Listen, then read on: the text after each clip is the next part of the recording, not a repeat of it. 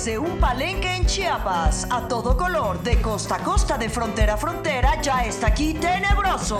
Esta noche con nosotros, Carolina Vigiano y Julen Rementería. Queda con ustedes su anfitrión, el payaso más tenebroso, sabroso y goloso, Broso.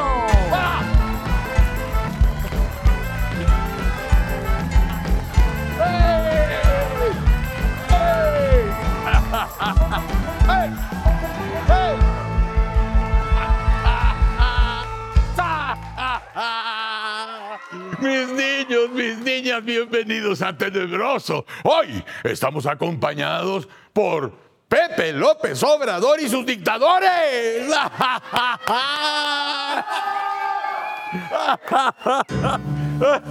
qué, qué madura me salió esta.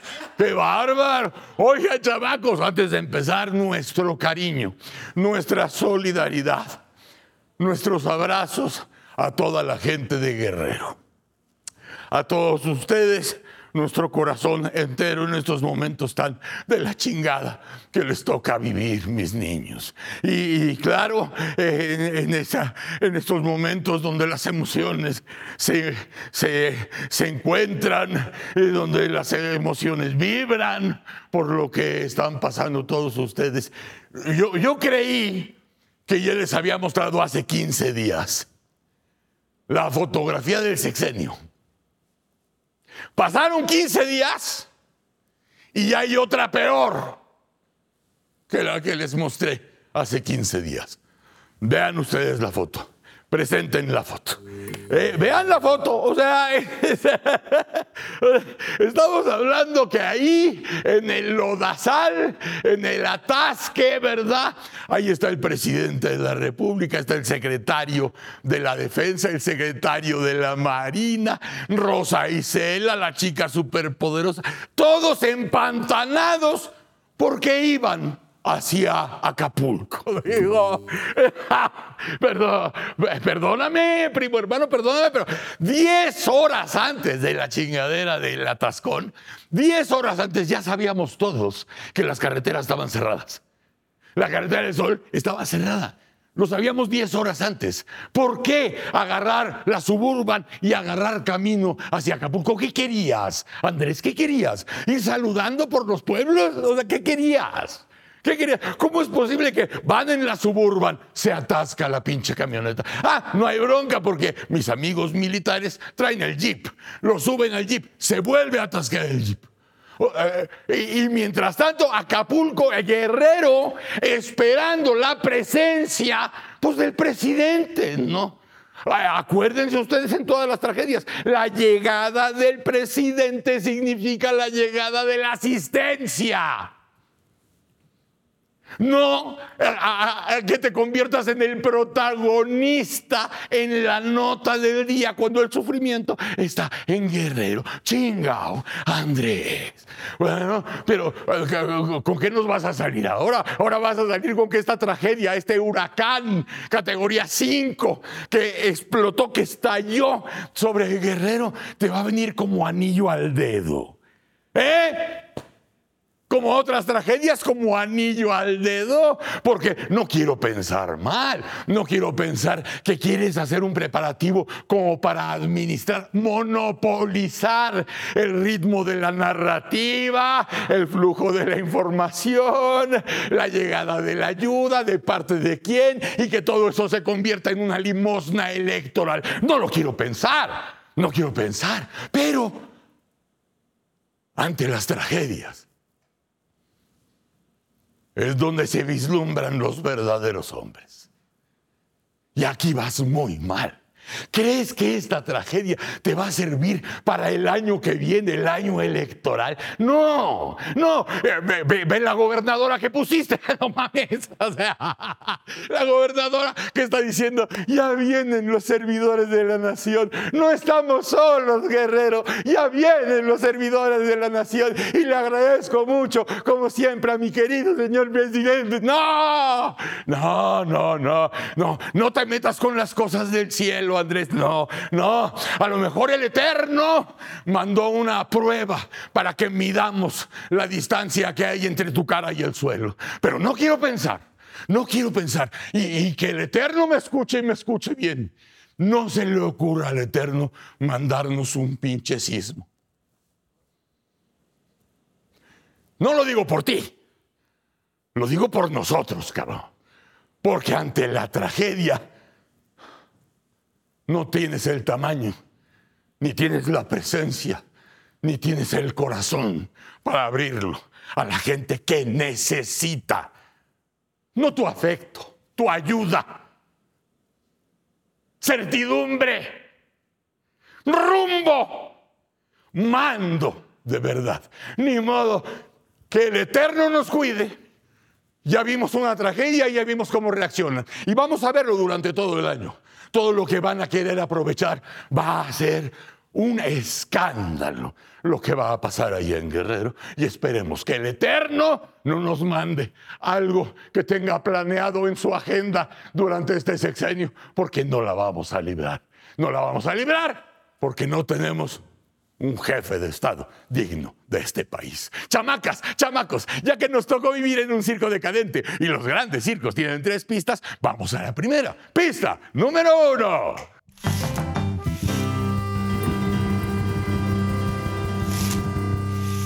Bueno, bueno, bueno, mis chamacos esterno creído mastoideos. No, no es ninguna novedad que este gobierno de testarudos, acomplejados y aficionados nos ha tenido en el no mames de harina y huevo. Cuando no es una idiotez, brota una tragedia. Cuando no es un berrinche, vuelan las amenazas, las vendetas, los chantajes, las extorsiones o las violaciones descaradas al sentido común o a la mismísima ley. Hoy la ira del viejillo presidente y la del aparato que le rodea carga contra el Poder Judicial de la Federación. Sí, sí, mis niños. Miren, ya retacó el Poder Ejecutivo con sus esperpénticos floreros e inútiles macetas. Ya invadió el Poder Legislativo con sus obedientes zombis tragazapos levantadedos profesionales. Y ahora quiere para su colección al Poder Judicial. ¿Cómo su plan de intimidación y sumisión no le funcionó? El troglodita ha puesto en la canasta los huevos canosos que le quedan para mutilar al Poder Judicial en lo general y fulminar a los ministros de la Suprema Corte muy en especial. Los ministros, los ministros se atrevieron a decirle que no. Pusieron a la constitución por encima de su santísima voluntad. Le corrigieron la plana, le dieron sus soplamocos con la ley en la mano y eso no lo perdona el diosito de apeso. ¿Cómo?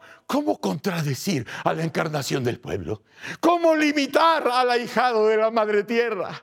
¿Cómo atentar contra el humanista de ornato, contra el feminista de juguete? ¿A quién se le ocurre poner en su lugar al gobernante más atacado desde, desde, de, no, qué madero, no, al más atacado desde Nerón, Claudio César Augusto Germánico?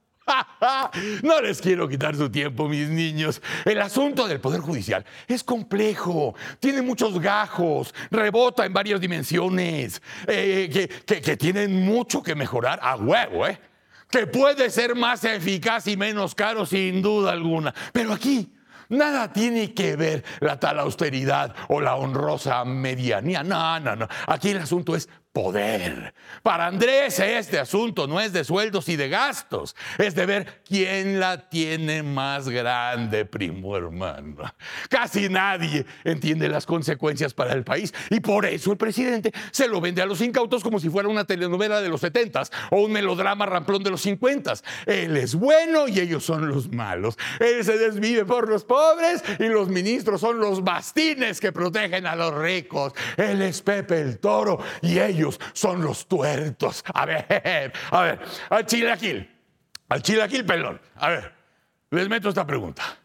Díganme, después de cinco años de mentiras, desatinos, sandeces, simulaciones, corruptelas y sangre, un chingo de sangre. ¿Quién le puede creer a este canijo de Andrés, que es feliz desmadrando lo que mira y toca? Andrés quería transformar y fracasó.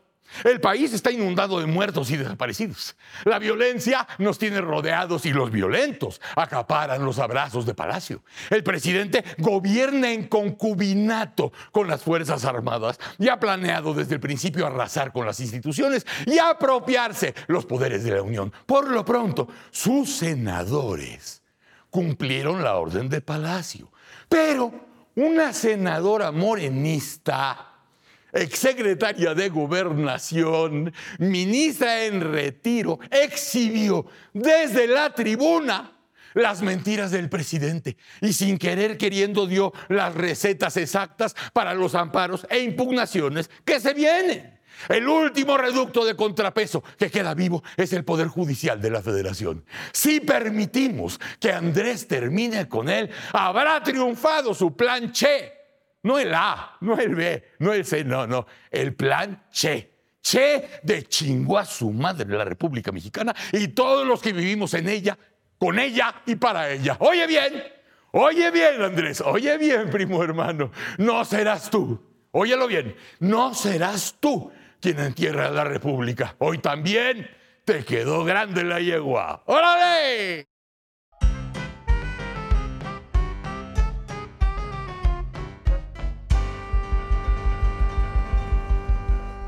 Pista número dos.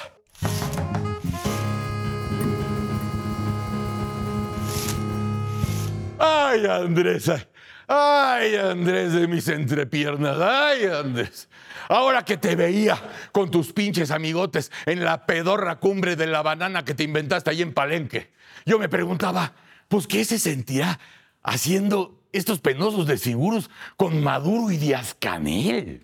Los tres chiflados, haz de cuenta. No los tres García, no. No los tres huastecos, no. Los tres chiflados. Nomás les faltó el despreciable de Ortega para que se anunciaran como el cuarteto de Shinkerpool, aullando a coro contra el imperio yanqui para sacarle, aunque sea, un chingo de dólares. Te observaba las ínfulas de padre protector, del sabio y generoso hermano mayor de amoroso salvaguarda de la América más jodida, cobijando bajo sus desplumadas alas a un par de asquerosos tiranos que se cuelgan del poderoso nombre de México, de su presupuesto y de tu obsesión de sentirte Bolívar. Bueno, aunque sea Bolívar esquina con Isabel la Católica. Y ahí, mientras más te observaba, más me caía el 20, cabrón de que has usado la presidencia de los Estados Unidos mexicanos para vengarte, para desquitarte con todos nosotros de lo que según tú te debe la vida y para vaciar los mil delirios adolescentes que acumulas desde tu loca y trunca pubertad ideológica.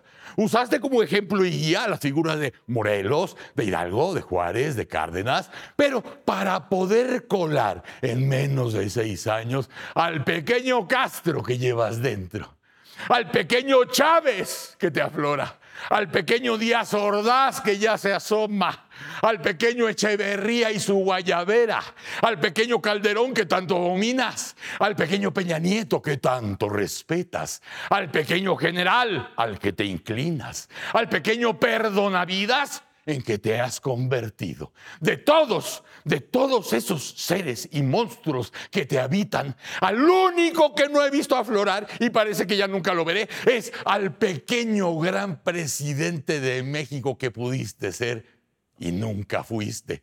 Por ese tu pinche miedo de crecer. ¡Órale!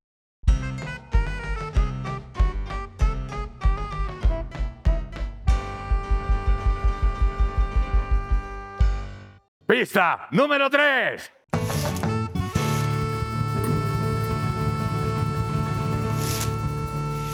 ¡Ay, mis chamacos! Mientras en el país siguen las masacres, los intentos de desaparecer poderes de la Unión, los huracanes que entran, invitamos a dictadores a comer a palenque, no perdamos de vista lo siguiente.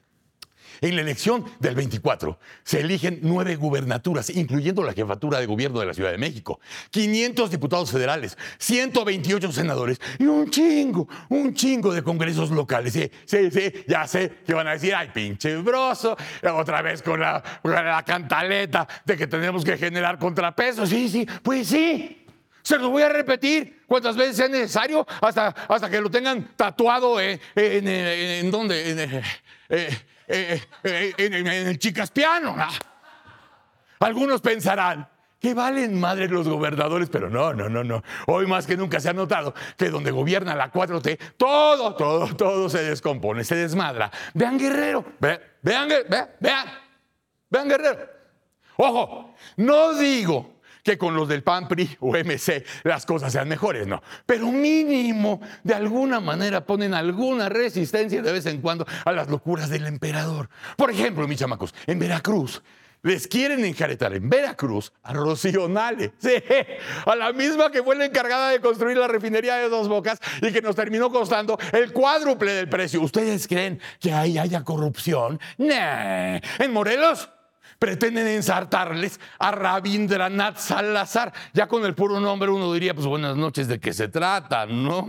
Eh, pero, por si necesitan otra razón, él fue el que se chingó la lana de los cajeros del Banco del Bienestar. En Chiapas, uno de los estados más pobres del país, todo indica que la elegida será la senadora Sacil de León, exfuncionaria de Manuel Velasco. Sí, sí, ese que rellenaba los sobres amarillos para que se los entregaran a los hermanos del presidente. En Tabasco, al parecer el ungido sería Javier May, exdirector de Fonatur, especialista en expropiar tierras, encargado de la construcción del tren Maya, así que los tabasqueños se pueden ir olvidando de toda su flora y fauna que haya en el estado. En Puebla está la pelea al guinda vivo entre los primos Mier y Armenta. Los dos tienen las medallas de intentar destruir al INE, quitarle el presupuesto al Poder Judicial y también de votar a favor de todas las pendejadas provenientes de la presidencia bueno, y también, habrá que decirlo, también son responsables de darle reconocimientos a su labor y trayectoria a Lord Molecula. ¿no? O sea, en Jalisco, la elección probablemente será entre el doctor Carlos Lomelí, ¿se acuerdan de él? Eh, acusado por la DEA de traficar fentanilo, güey. ¿Cómo lo escucharon? Y del otro lado, es el candidato que mejor le acomode a los gritos de Alfaro. ¿no? En Guanajuato, el estado más violento del país, las opciones están entre Livia García, que representa pues, la continuidad de los, de los paniaguados, o de Sheffield, el ex titular de la Profeco, que se la pasaba extorsionando gasolineros, gaseros y supermercados todos los lunes desde la mañanera. En Yucatán, lo único, en Yucatán lo único que le podemos pedir a los dioses mayas es que no permitan la llegada de algún militante de Morena para que no destruya ese bellísimo y santo estado. Y por último, la joya de la corona, la Ciudad de México. Está mis niños, no, bueno, no, se lo pueden perder, ¿verdad? está, eh, para que vean, está el Batman de García Luna o la Clarita de los Moneros. Y entonces, bueno, imagínense ustedes si esas son las opciones, ojalá no acaben arrebatándole la alegría a esta maravillosa ciudad. Así es, mis chamacos. No todo gira alrededor de la grande. Mm.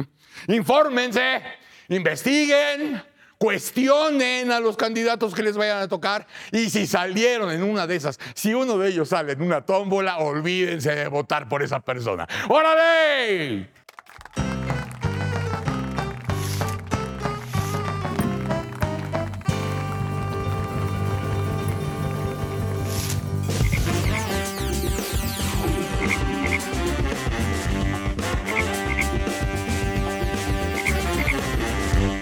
Chamacos, como el viejejito de Palacio ya está de salida y siguen las campañas y seguirán, el equipo de investigación de Ladinus se dio la tarea de asistir, de ayudar, de cooperar de alguna manera con los pobres fanáticos, los tragasapos y lamezuelas, que sin duda serán cuestionados, interrogados, fustigados por todas las pendejadas que defienden pensando en esas pobres almas, en esas pobres mascotitas, como les dice su líder.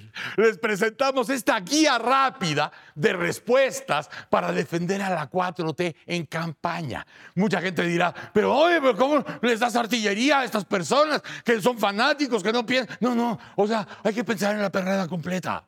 O sea, uno se imagina todo este año, ¿eh? También es pueblo. exactamente. gracias, compañero. Muchas gracias, compañero. El pueblo te saluda, compañero. porque también son pueblo. Entonces hay que ayudarlos porque se les viene una pinche tarea de no manches. Entonces vamos a, a ver, miren, aquí está la guía rápida, mis chamacos. Cuando les reclamen, cuando les digan, Oye, pero qué destrucción el tren Maya. Esto puede pasarles en una reunión, con los amigos, con la, con la familia de la novia, o sea, en todos lados, eh, en, un transporte. Les van a decir, oye, pero lo del tren Maya, no mames, o acabaron con todo. Ustedes tienen que responder rápido. Lo que ustedes neoliberales no entienden es que los millones de árboles que talamos los reciclamos, puto. Y esa madera la usamos para las vías del tren. Escupen, se van. Ya. Les van a decir en cualquier lado, les van a, a ver, pero ¿qué hay de la corrupción? A ver, los hermanos del presidente recibiendo sobres de dinero en efectivo. Un hijo viviendo en una casa propiedad de un contratista de Pemex y el otro hijo repartiendo contratos a sus amigos. A ver, ustedes inmediatamente contestan, sin dudar. Bueno, no, mira, yo, no estoy, yo no estoy para contárselos ni ustedes están para saberlo, ¿no? Pero les voy a decir una cosa que nadie sabe. O sea, el presidente es hijo único, pendejo. ¿eh? Y sus hijos son adoptados. ¿eh? Se los dejaron en la puerta. ¿eh? Y te pediría no hablar más del tema porque es un asunto muy personal para el presidente. Escupen, se van les van a decir. O sea, nunca va a faltar un terco. Oye, pero el AIFA, no. O sea, el AIFA es un desastre, güey, no vuela. No, nadie vuela desde ahí. No sirve para nada. Hubieran hecho el aeropuerto de Texcoco. Ah, ustedes inmediatamente, sin perder la postura. lo que ustedes conservadores no entienden es que el presidente, aparte de ser un experto en aeronáutica, güey, también es vidente. Él recibió la visita de un ángel, güey. Un ángel enfrente de él y le regaló la imagen de dos aviones que iban a chocar en el Estado de México y prefirió no tomar ese riesgo. Escupen y se van. Les van a decir, va a faltar algún terga ahí. La refinería de dos bocas costó el triple. Y en lugar de hacer eso, nos debíamos haber enfocado en producir energía limpia, hacia donde va todo el mundo. Ustedes nada más así como que piensen un segundo. Y digan, al presidente López Obrador no le gusta seguir a nadie. ¿eh? Porque no es un, no es un puto borrego. ¿eh? Él sabe que eso de las energías limpias es una mamada, así como lo es el pinche PIB y esas pendejadas. ¿Sabes lo que él dice? El chiste es ser feliz, sé feliz, puto. Escupen, se van. Les van a decir en en el cine. Lo que sucedió en ese Galmex, güey, es cuatro veces más grande que la estafa maestra de Peña. Ovalle debería de estar en la cárcel. Ustedes voltean como casual. A ver, a ver, a ver, a ver, a ver, a ver.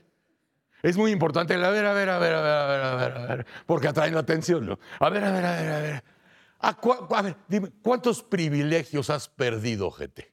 ¿Eh? A ti te da envidia no haberte robado ese dinero. Nacho Valle, Nacho, dicen que se no, no lo robó, lo engañaron. Esta buena persona que abusaron de su buena voluntad y su buena fe, cabrón. Es un patriota, porque a pesar de todo, ahí sigue ayudando al presidente López Obrador a transformar el país. Idiota. Escupen y se van. Ah, no va a faltar una dama, un caballero que de pronto quiere intercambiar ideas o argumentos. Nunca se resolvió el tema de los 43. Condecoraron a Cienfuegos y a Harfush le van a dar la Ciudad de México. Mantengan la respiración. Contemple. No que no sepan qué decir. Nada. Temple. Siempre empiecen con, nunca falla. A ver, ¿quién te paga? ¿De qué medio vienes? ¿Cómo se llama tu patrón? ¿Cuánto cuesta tu casa? ¿Cuánto cuesta tu departamento en Bruselas, pendejo? Lo que tú no entiendes es que los 43 ya no estaban. Ya no estaban. Y el presidente nunca prometió encontrarlos. Él es, él es una guía moral, güey. Un guía espiritual. Y lo que pudo ofrecer fueron sus condolencias, güey. Sus condolencias. Unas condolencias tuyas valen pito, güey. Son las condolencias de él. Cienfuegos es una víctima de las mentiras del imperio yanqui y Harfush es Batman. A ver, ¿Tú dejarías pasar la oportunidad de que Batman gobernara Ciudad Gótica? Ah, pendejo, pues no. Escupen, se van. Claro, claro, vas a llegar a un lugar donde parece que no hay ningún riesgo y nada, parece que todos somos iguales y alguien va a llegar y te va a decir, oye, perdón, pero el presidente es un autoritario. Tiene cooptado el poder legislativo. Quiso desaparecer el INE. Quiere destruir el poder judicial. Sonrían. Como diciendo este pendejo, ¿verdad? Está riendo. ¿Sabes cuánto cuesta 500 diputados y 128 senadores? El INE, aparte de caro, no sirve para nada. El ejército debería de organizar las elecciones y el Poder Judicial solo sirve para defender a la mafia del poder. Y les van a contestar seguro, sí, pero la mafia del poder ya son ustedes. Respiren dos veces. Volten a ver lontananza. Y con toda serenidad, porque ya no hay de otra, digan, ¡Vivanla! ¡Vivanla! Así que ya tienen esta guía rápida de respuestas para defender a la 4T en este tiempo que se les va a venir todo encima, mis niños. ¿Qué? ¿Por qué? Porque todo se paga. ¡Órale! Oigan, mis niñas y niños, fíjense que de pronto con todas las broncas que hemos tenido este sexenio, no porque en otros no haya habido broncas, pero oh, estas son como más calamitosas o si quieren ustedes más sorprendentes o escandalosas. Pero el asunto es, yo sé, yo sé que ustedes están chingándole para sobrevivir del diario, de que tienen broncas que con los hijos, con el esposo, con la esposa, con el ojete del jefe, o sea, tienen broncas en la vida. Y de pronto, eh, tenerse que enterar de eh, qué partido es qué y para qué son los contrapesos y la constitución y, por, qué, por qué hablan tanto de la constitución y, y por qué hablan de, de las iniciativas y por qué hablan del presupuesto. O sea, todo esto que, ha estado pasando a lo largo de los años es problemático. Y, yo también, y yo también hace muchos años he estado convencido de que, de que reírse es muy sano, a pesar de los pesares. Y para reírnos todos al mismo tiempo y de lo mismo, tenemos que entender ciertas cosas básicas que tienen vivo o dejan sobrevivir a nuestro país, cuna de ustedes cuna de sus hijos y cuna de los que vengan, ¿no? Ahora está, claro, está en los contrapesos y los poderes de la unión y lo que representa y quienes están dentro y qué defienden. Ahorita todo esto no solamente ha sido tema de este sexenio, va a ser un súper tema para el último año de este sexenio. Y por eso hoy tengo dos invitados con los que voy a platicar de ese asunto y otras cosas más desesperantes que ellos viven todos los días. Miren ustedes, del PRI, la diputada Carolina Villano, del PAN, Yulén Rementería. ¡Órale! Dile al que te está informando. Ah. Que te está mal informando, que te informe. ¡Eh, Yulén! Dile al que te está informando. Que te está mal informando, que te informe. Carolina, gracias por estar acá. Al contrario, Broso, muchas gracias a ti. Hace rato que no nos veíamos, pues no vamos a decir cuántos porque eres una niña. En cambio ya, o sea, ves las veces que ha ido, ha tenido que ir al baño Yulén. Pues la próstata ahí. Yulén Rementería, gracias por estar. Broso, muy buenas tardes, muchas gracias. Gracias a ustedes. Carolina, gusto en verte. Igualmente, Voy a pedirle a mi asistente digital, Chachita, eh, dinos por favor, quiero que la gente sepa qué onda con Carolina Villano. Alma Carolina Villano Austria es una abogada y política mexicana. Fue candidata a la gubernatura del estado de Hidalgo por el Partido Revolucionario Institucional en 2022. Es secretaria general de ese mismo instituto político desde el 18 de agosto de 2019. Entre otras cosas, ya abundaremos. Y por favor, dinos, chachita, Yulén Rementería con J, Yulén. Julen, Julen, Julen. Julen Es un político mexicano afiliado al Partido Acción Nacional. Es senador representando al estado de Veracruz de Ignacio de la Llave por primera minoría del periodo de 2018 a 2024 y desde el 22 de abril de 2021 es el coordinador de los senadores del grupo parlamentario del Partido Acción Nacional. Gracias por estar. Eh, hemos, hemos convivido o, o hemos vivido al mismo tiempo muchas cosas desde hace un tiempo. Tú menos porque eres una niña. Pero nos ha tocado vivir mucho en común. Claro. Ahora a ustedes les toca estar en el poder legislativo, tú en diputados y tú en senadores.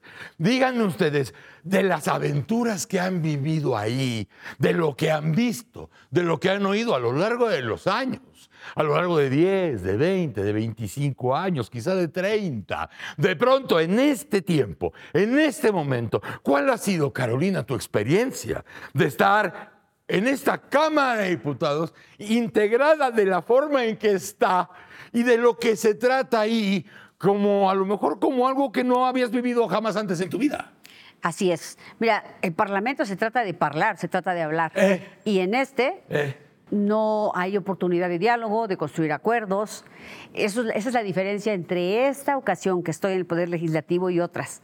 Aquí solo se acatan órdenes. Eh. Ese ha sido el gran problema, porque estoy acostumbrada a construir acuerdos. Lo hemos hecho con distintos partidos.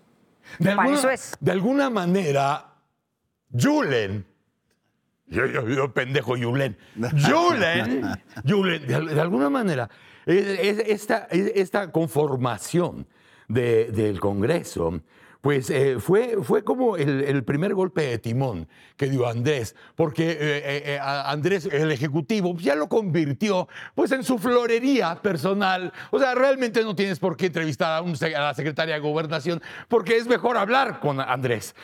¿Para qué hablas con el secretario de Turismo si finalmente Andrés es el que decide? O sea, son floreros. Y en el caso del Congreso sucede algo muy similar.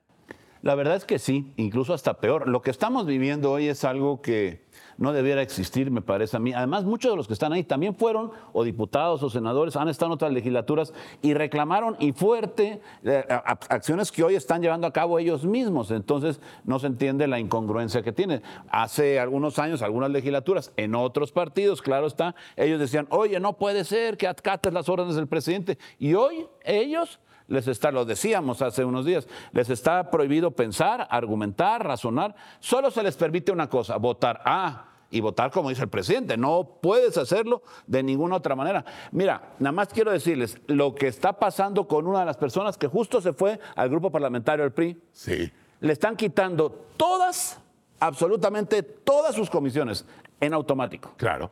En automático. ¿De qué estamos hablando? De absoluta intransigencia. Ah, te vas. Ah, no me haces caso. Ah, no votas con nosotros. Ah, bueno, pues atenta a las consecuencias. Entonces, claro, hay una sumisión, en algunos casos aceptada, obediente, como, como corderos, como ovejitas, y en otros casos el que se quiere rebelar, ahí va el puño y los detiene y, y los maltrata. Esto que tú dices no es como el reflejo literal de lo que es Andrés Manuel. O sea, todos conocimos a Andrés Manuel como opositor, ¿no? Todo lo que se peleaba ahí, todo lo que se reclamaba, las banderas que se izaban, ahora todas, desde el poder, todas esas han sido traicionadas. No es lo mismo un poco el mundo al revés. Bueno, yo creo que la división de poderes siempre le debe dar certeza a la gente. Sí. El poder legislativo, el ejecutivo, el judicial.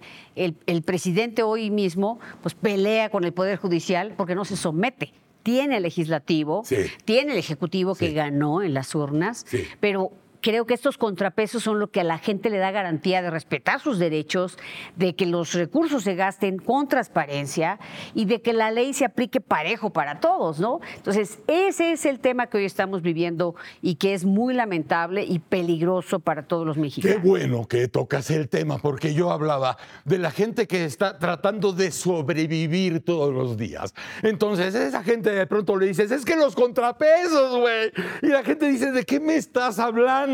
Para mí todo es un bloque que arrasa con todo lo demás. Y dices, no, o sea, en la constitución está calculado que entre los poderes se puedan controlar, medir, limitar el uno al otro, que es finalmente lo que se quiere engullir el, tragaldabas de Andrés Manuel. Sí, los equilibrios, Es- al final eso. los equilibrios Sí. se necesita tener un poder judicial fuerte, autónomo, que vigile el cumplimiento de la Constitución, se necesita un poder ejecutivo que haga eso, justo ejecutar todo lo que está, una gran cantidad de cosas que tiene que hacer en todo el país, y luego un poder legislativo que enorme también ese y que le dé los instrumentos para poder entre unos y otros establecer los, los mínimos legales y los máximos legales en donde te puedes mover. Y entonces ahí tendríamos un país en orden, un país en marcha. ¿Qué es lo que quiere el presidente? Está muy claro. Ya controla, como dijo Carolina, al poder legislativo a través de su mayoría que tiene. Por eso... Por eso es tan importante que no se nos olvide lo que hay que decidir el 2 de junio del próximo año, del 2024. Y ahí está muchas cosas, entre ellos la Cámara de Diputados y la Cámara de Senadores son clave para que no pase lo que está pasando en este momento, que haya equilibrios. Entonces, cuando él ya tiene el poder legislativo, él ya es el poder ejecutivo, pues ¿qué le falta? El poder judicial y fue a por él. Esta semana fue a por él, Sí. fue a por él a, a- a como sea, a como dé lugar. ¿Por qué? Porque antes el Poder Judicial era muy cómodo, le, hacía- le decía al, al ministro presidente una cosa y el ministro presidente cumplía. Hoy que el Poder Judicial ha demostrado valor, independencia, autonomía, respeto a la Constitución, pues no le gusta. No le gusta, lo, lo siente incómodo, lo siente que está, lo está atacando. Y no, lo que tiene que entender el presidente es que hay un Poder Judicial independiente, que la obligación de ese poder, aunque no le guste, es defender la Constitución y a los mexicanos, no a él ni los gustos de él. Pero evidentemente, ya lo que hemos visto a, a- a través de estos cinco años, es que hay un afán de destruir. Es, es- es- es una cosa muy pueril, pero es como decir, "Ma, vamos a poner en la madre del país y refundamos otro, güey. Bueno, la verdad es que yo te quiero decir que esto es, algo muy contradictorio, porque además han renunciado a gobernar. O sea, Sí, ¿hoy qué gobiernan? ¿Gobiernan la seguridad? No. ¿Gobiernan la educación? No. ¿Es la salud? No. Bueno, los problemas como el que vive Guerrero, No. ¿qué gobiernan? Gobiernan en muchos lugares el narcotráfico. Sí. Es decir, ¿qué gobiernan? Lo único que han hecho y hacen es propaganda todo el día. Y eso realmente es un retroceso, porque quedar separado es retroceder, el mundo avanza. pero esto que tú dices, que tienes toda la razón, o sea, no están gobernando nada. Es, es- es- como si fuera una administración del caos. Pero Pero, una administración del caos que ya conocemos en el mundo y que, y que, y que, y- que acaba eh, con, con figuras como Chávez, por ejemplo. Este, este tipo de caos donde finalmente eh, todo mundo gira alrededor del pandero de papá. Bueno, lo que pasa es que en todos los sitios donde hemos visto en el mundo históricamente que alguien concentra el poder, pues es pernicioso. Claro. A la larga nos hace daño a todos. O sea, finalmente sí necesitamos saber que esta es una república, no es una monarquía. Mira, yo antier fui invitada a Palacio Nacional a platicar con el secretario de Hacienda como miembro de la Comisión de Presupuesto. Ajá. Y no hablamos nada, fue un monólogo, pero además hasta los diputados de Morena estaban enojados porque nos trataron con mucho desdén. Yo, por supuesto, tenía muchísimos años que no iba a Palacio Nacional, pero volteaba y veía el palacio, El palacio. que es verdaderamente monumental, Es divino. hermoso, y dije, ¿cómo es posible que hoy aquí tengamos viviendo a alguien cuando este es el espacio donde los mexicanos quisieran venir todos los días? Hoy está todo lleno de vallas y está inaccesible para todos. Por eso Xochitl quiere abrirlo desde adentro.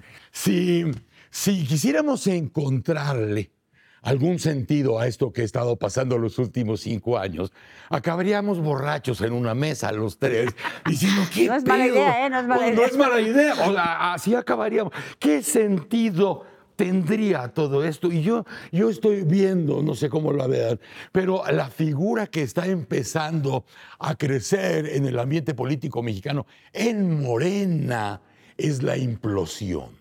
O sea, se han hecho tantas pendejadas que el boomerang tiene que venir de regreso. A más pendejadas, más rápido el regreso del boomerang. Eso se sabe en toda la clase política. Y viene el boomerang. Dime tú lo que pasó ahí en la Cámara de Senadores, ahí donde trabajas, donde eres coordinador de la bancada. Tuviste a Olga Sánchez Cordero, ojo, eh. A Olga Sánchez Cordero que conocemos todos por lo menos de hace 20 años, por lo menos. Por lo menos. Tú viste a Olga Sánchez Cordero, y por eso hablo de la implosión, desde la tribuna, exhibiendo las mentiras del presidente. Hay algunos jilgueros que dicen, no, mira, realmente Olguita lo que quiso decir, no, no, no, votó en contra, chingar a su madre. Votó en contra. La que fue secretaria de gobernación de la cuarta, cuarta transformación, pero que además también es ministra en retiro. O sea, ella conoce por décadas lo que pasa en la Suprema Corte de Justicia y del Poder Judicial Federal. Tú lo viste ahí, lo viste en palco de, de primera fila.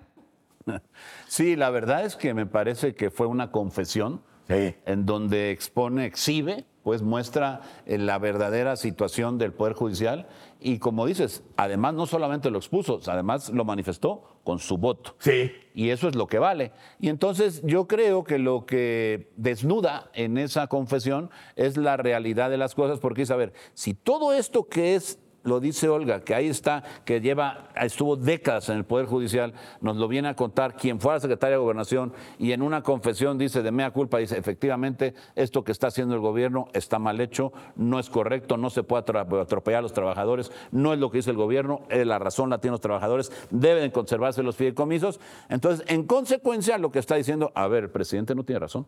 Lo que está pidiendo no, es razonable. Lo que están por aprobar los senadores en ese momento, que luego aprobaron, pues tampoco es razonable. Entonces hay que votar en contra, hay que echarlo abajo. Con todos los argumentos suficientes para haberlo tirado a la basura, que ahí es donde debería haber estado ese proyecto. Lamentablemente, repetimos, les está prohibido pensar. Y entonces dijeron, pues hay que votar, y entonces votaron. Algunos yo creo que hasta con mucha vergüenza, pero al final de cuentas se la terminan aguantando para perjuicio de todos nosotros. Pero vuelvo a esto de la implosión. O sea, para todos debió haber sido un espectáculo ver lo que pasó con Olga, que finalmente a mí me, me parece más un acto de contrición. Y otra cosa, De decir, ¿cómo voto por estas pendejadas? O sea, no puedo. O sea, fui ministra, mi familia se dedica a esto. ¿Y conoce la Constitución? Conoce la Constitución, la reconoce la Constitución. ¿Cómo voy a ir con una pendejada de ese tamaño, que es lo que hace Olga, y que yo creo que va a empezar a contaminar a quien tenga dignidad en la credencial? Habrá otros que no. Finalmente es una secta. De una secta vas por el líder y si el líder te quiere empinar, te empinas.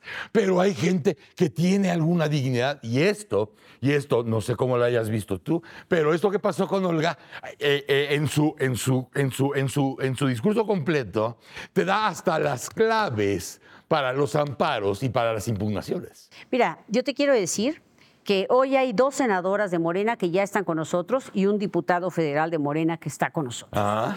Y evidentemente están con nosotros porque allá se han sentido atropellados, porque no sienten la autonomía y la libertad y porque además de eso, pues han sido engañados. Y muchos, e incluso ustedes se llevaron a una senadora de, de- al- de Chiapas, al PAN. Y que Sí. mm, señala perfectamente cómo todo es una gran mentira. Y, so- y la castigaron a ella porque señaló que los libros de texto tenían muchos errores y deficiencias. Entonces, hay castigos. ¿Y qué hacen hoy muchos de ellos? Muchos están luchando por ser tomados en cuenta para ser candidatos, para seguir con una carrera, para tener...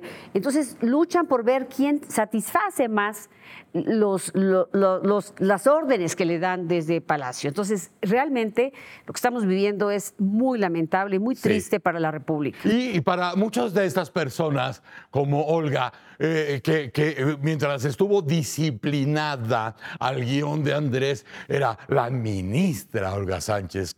El aplauso para doña Olga, ella tan linda, tan inteligente, la secretaria, ella, la cuarta transformación. Y después de ese discurso va a ser la pinche vieja loca.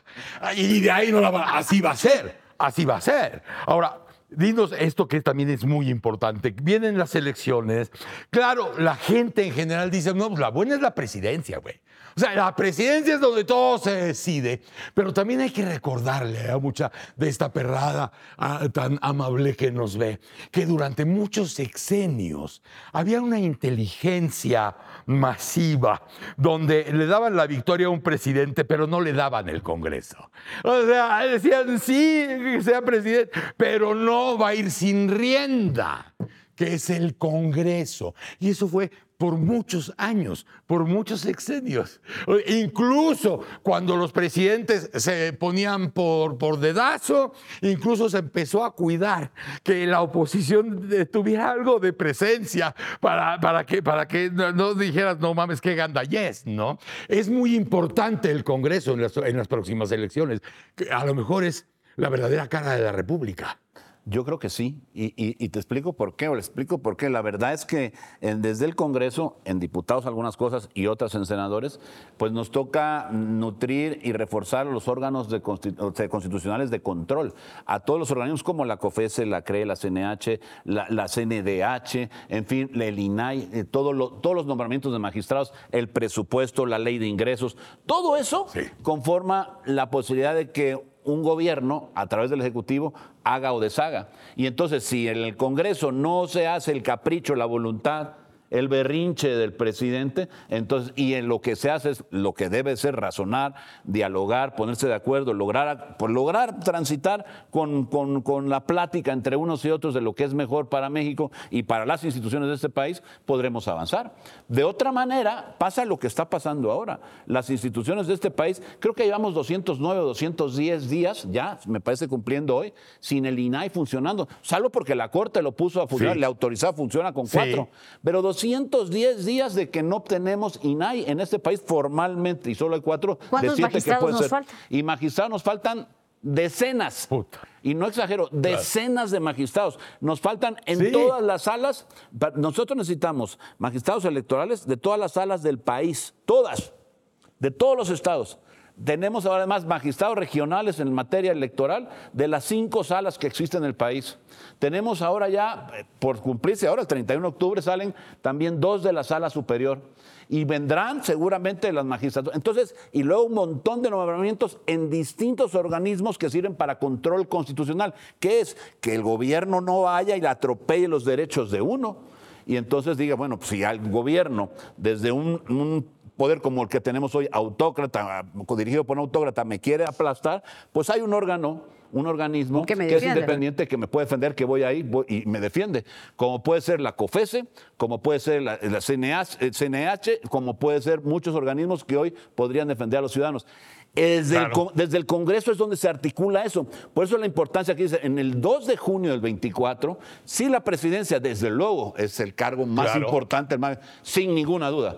Pero no podemos aspirar a tener un país en orden democrático si no logramos equilibrios en las cámaras. Así que Sí. aguas, hay que lograr que la Cámara esté en equilibrio, la de senadores Claro. y la de diputados. Y como bien se dijo, no es para dárselo todos a uno. ¿eh? Oye, No, no, te lo quitamos todo y se los damos al nuevo. No. No. Equilibrios, equilibrios.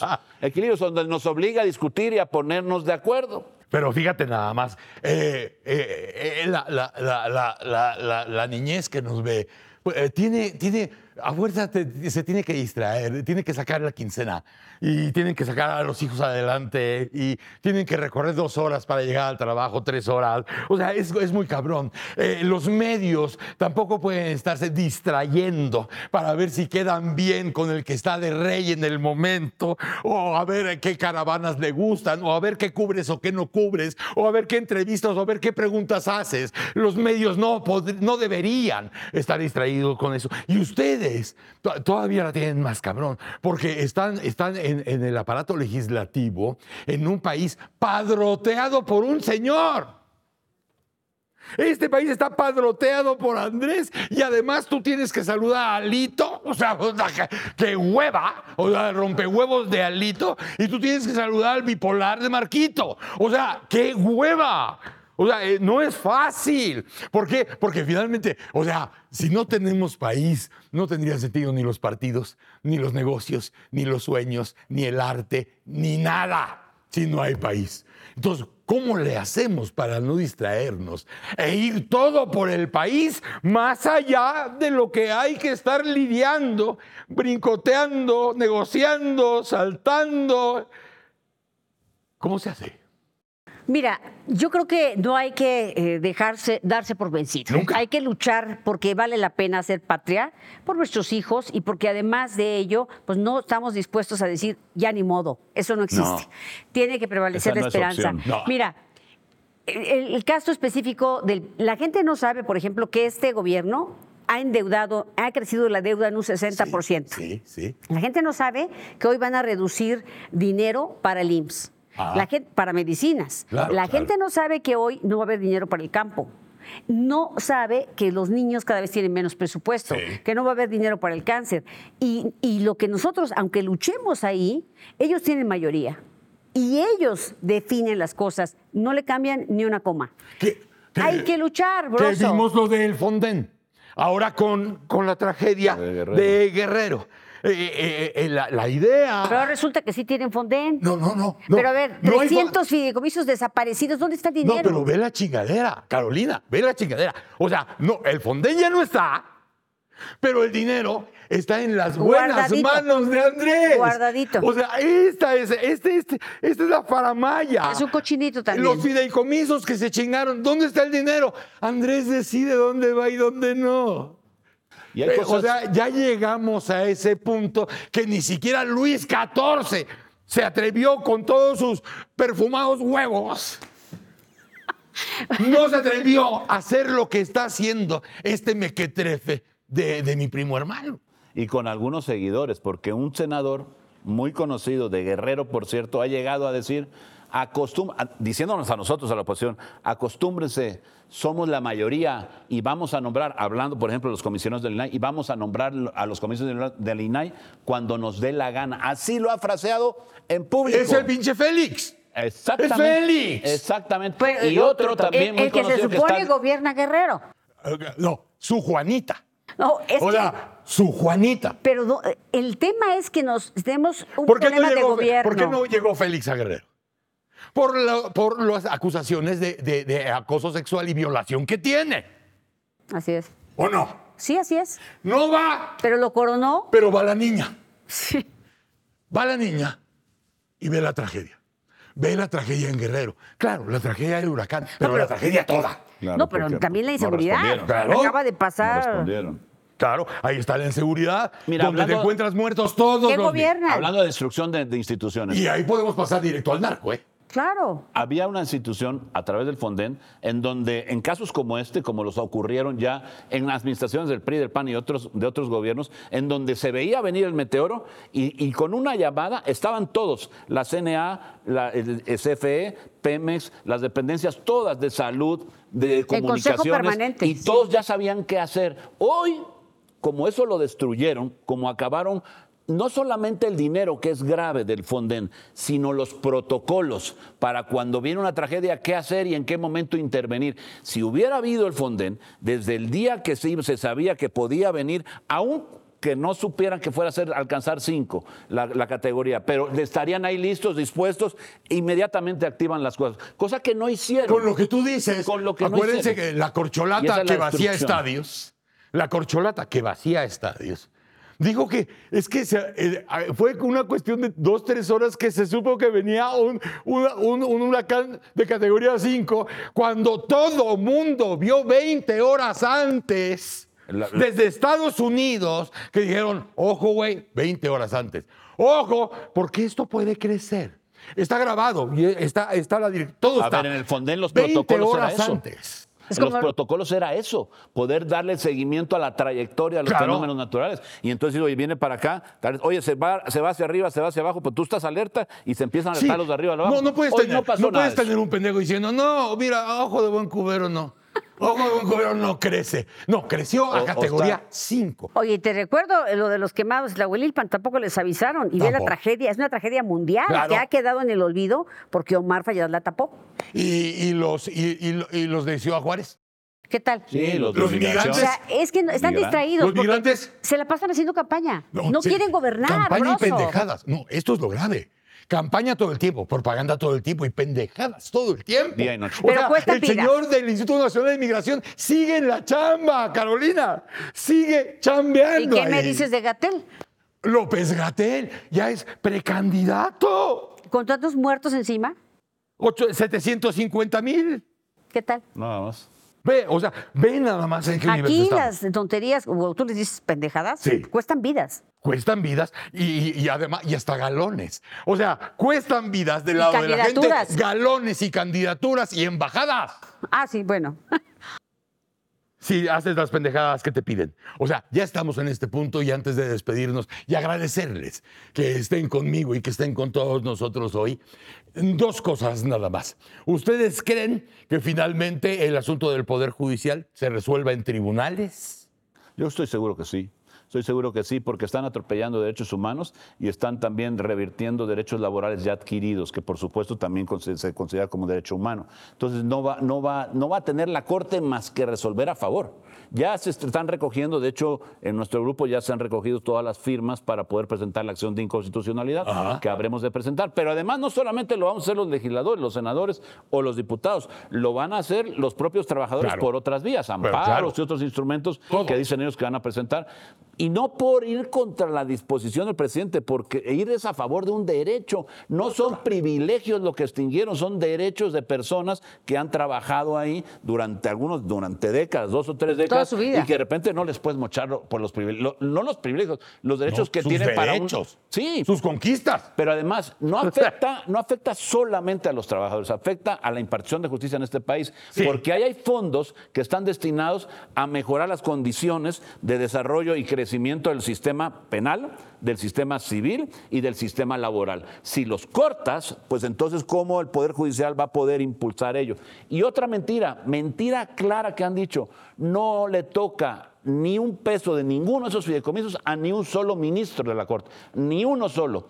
Y también otra mentira adicional, estos fondos, todos no son fondos que son del gobierno. El gobierno dejó desde noviembre de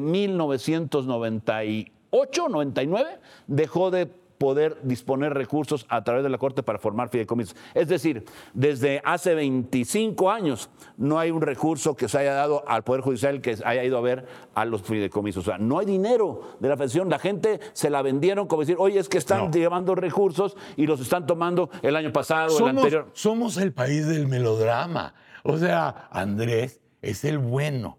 Los demás son los ojetes. Y si todos, por eso me gustó tanto lo de Olga Sánchez, todos los días en la mañana fue, son unos rateros, son unos rateros y son traidores. Y no ven por el pueblo, odian al pueblo. Y de pronto llega eh, su, su ex colaborador a decir, este güey es, es mentiroso. No es cierto. Pero no les importa, todo lo que dice Rulem es cierto. Es decir, es, inconstitucional a todas es. luces. Pero ese no es el tema, lo que les importa es mantener una narrativa, Claro. un discurso para polarizar Y el país. Pero sí estás de y acuerdo. para lastimar a la Corte como una venganza. Carolina Villano, ¿estás de acuerdo que la narrativa ya también fracasó? O sea, claro, hay un número de seguidores de la secta que todo lo aceptan y todo lo aplauden, pero cada vez más es la, hay la gente, no, no solamente que está en contra de, sino que empieza a entender de qué se trata todo este ópera bufa. Bueno, sí, lo que pasa es que el discurso es muy emocional, es para causar odio, para polarizar, para quedarse con la mitad de la población. Resentimiento. Y todo está calculado, o sea, todo está medido. Mira, hoy es increíble que el jefe de prensa del presidente sale a decir, es el más popular del mundo. En la tragedia, oye, es lo que menos importa. Les vale madre. O sea, si tienes tú eh, la poca alma para cambiar el asunto de la, de la tragedia en Guerrero, para ver cómo está el presidente en segundo lugar. O sea, esas, esas- esas son... ya, ya no encuentro una palabra, ya, ya no encuentro una palabra mayor a, a pendejez, ¿me entiendes? Eh, Es, es- es no tener alma. Eh, Es no respetar el dolor, Claro. es no ser empático con la tragedia de los demás, con los muertos, con los que, que pe- perdieron sus casas, con los que perdieron sus trabajos, porque es importante que la gente sepa que está en segundo lugar. Imagínate un papá que quiere hacer campaña para caerle bien a su hijo todo el día y no lo ayuda a protegerlo, a educarlo, pues no se puede. O sea, lo que le importa como papá es que mis hijos me aplaudan, me importa como papá que mis hijos eh, tengan bienestar y prosperen. Eso es lo que debería importarle a quien gobierna y no decir, ¿cómo le hago para que todo el mundo me aplauda? ¿Cómo le hago para que este país camine, crezca?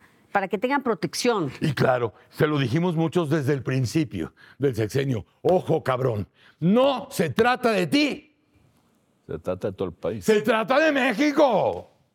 No eres tú. Ay, qué bueno eres. Ay, qué inteligente. Ay, qué brillante. Ay, eh, no. Y él se fue por todo lo contrario. Todo tiene que tratarse de él.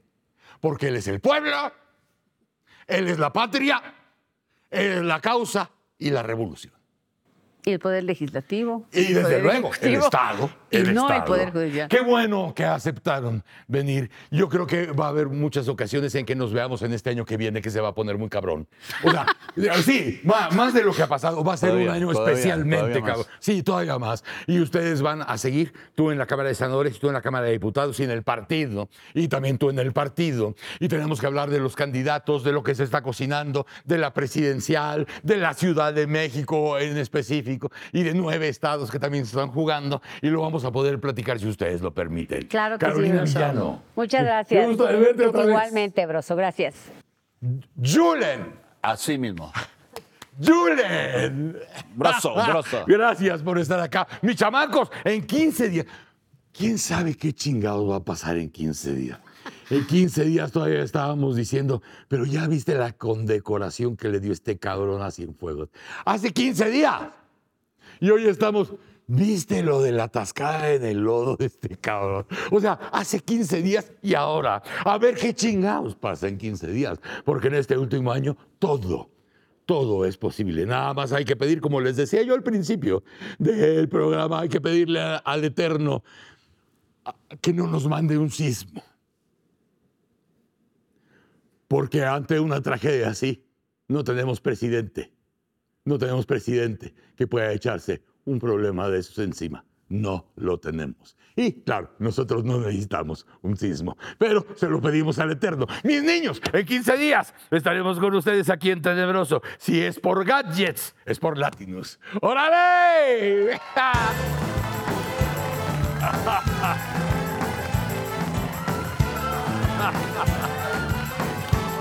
oh,